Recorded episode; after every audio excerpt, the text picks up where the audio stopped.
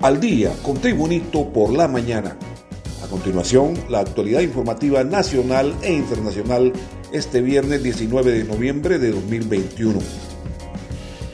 El gobierno de Honduras, a través de la Secretaría de Salud, informó que se han aplicado más de 7.743.055 dosis de vacunas anti-COVID, de las cuales 4.530.165 son primeras dosis y 3.312.890 como complemento del esquema. La Secretaría de Salud desarrolla cada semana la aplicación de la primera, segunda dosis y dosis de refuerzo o tercera dosis para que las personas cumplan con el esquema completo de inoculación contra la COVID-19. El viceministro de Salud, Freddy Guillén, indicó que el efecto vacuna demuestra que se ha avanzado. Tenemos alrededor de un 16% de hospitalización en este momento, unos 200 pacientes que han necesitado cuidados, cuando en otros momentos hemos tenido más de 1.500. Más noticias nacionales con Tribunito por la mañana. La Fiscalía Especial para la Transparencia y Combate a la Corrupción Pública presentó requerimiento fiscal en contra del exdirector ejecutivo de la Oficina Administradora de Bienes Incautados OAVI, Francisco Ernesto Ruiz Nieto.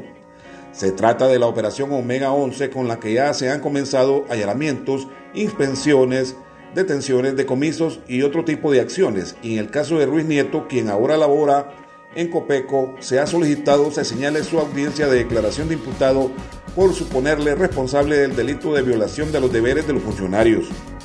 De acuerdo con la información recabada por la Fiscalía y la Agencia Técnica de Investigación Criminal, el exdirector ejecutivo de la OADI no siguió el trámite legal correspondiente y manejó de forma irregular un lote millonario de 136 joyas y 258 relojes incautados el 28 de agosto de 2017 por la Fiscalía Especial contra el Crimen Organizado en el Progreso Lloro durante la Operación Emperador. Esa acción derivó que en octubre de 2019 se reportara el extravío de 45 piezas de joyas y 28 relojes, constituyéndose esto en un acto de que acarrea responsabilidad penal. Este es el repaso al mundo de las noticias nacionales con Tribunito por la mañana.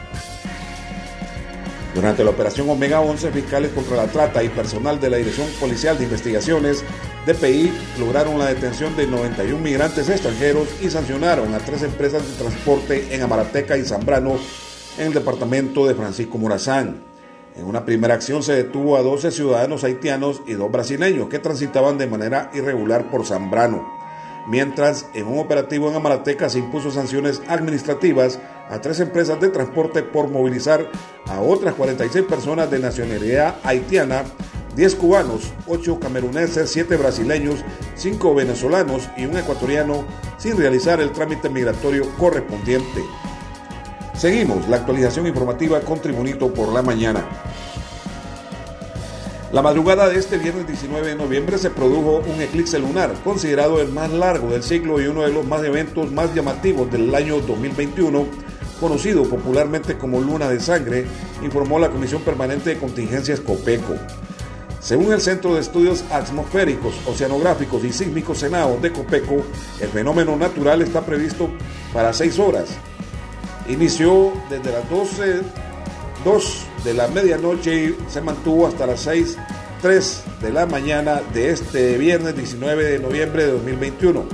El fenómeno se ha caracterizado porque la luna ingresa a la penumbra y se oscurece gradualmente hasta adquirir un color rojizo y por eso se le llama eclipse luna de sangre. Continuamos con las noticias en Tribunito por la mañana.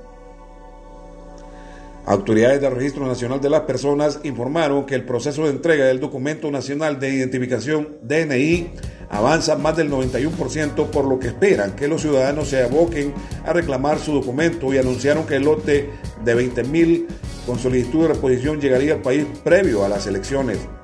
El pasado lunes 15 de noviembre venció la vigencia de la cédula anterior, por lo que al día un promedio de 25.000 personas reclaman su documento nacional de identificación. Sin embargo, según autoridades del Registro Nacional de las Personas, avanzan de forma eficiente para que los ciudadanos que solicitaron reposición puedan obtenerla previo a las elecciones del próximo domingo 28 de noviembre de 2021. El comisionado del Registro Nacional de las Personas, Oscar Rivera, expresó que estamos atendiendo a los hondureños en todo el territorio en los 298 municipios y esperamos que los ciudadanos puedan retirar el documento. Estaremos entregando con el proyecto Identifícate hasta el 27 de noviembre. El presidente estadounidense Joe Biden se someterá este viernes a una colonoscopía de rutina y traspasará temporalmente el poder a la vicepresidenta Kamala Harris, anunció la Casa Blanca. Los detalles del chequeo médico del presidente Biden, que el sábado cumple 79 años, se publicarán por la tarde, informó el gobierno estadounidense. El presidente se someterá a una colonoscopía de rutina en el centro médico Walter Reed, cerca de Washington, según la Casa Blanca. Y en los deportes, con un gran gol del volante Mario Martínez, el Club Deportivo Maratón de San Pedro Sula derrotó anoche 1-0 al Olimpia de Tegucigalpa en el juego de ida de la fase de repechaje del torneo Apertura de la Liga Nacional, celebrado en el Estadio Olímpico de la Ciudad Industrial de Honduras. Los verdes, con su triunfo, están a un empate de avanzar a la semifinal del campeonato y de dejar eliminado a los blancos, que para buscar su tetracampeonato necesitan ganar por dos tantos de diferencia para avanzar de forma directa, porque si ganan 1-0 la llave se definiría a los penaltis. Y este ha sido el boletín de noticias de Tribunito por la mañana de este viernes 19 de noviembre de 2021. Gracias por tu atención. Tribunito por la Mañana te invita a estar atento a su próximo boletín informativo.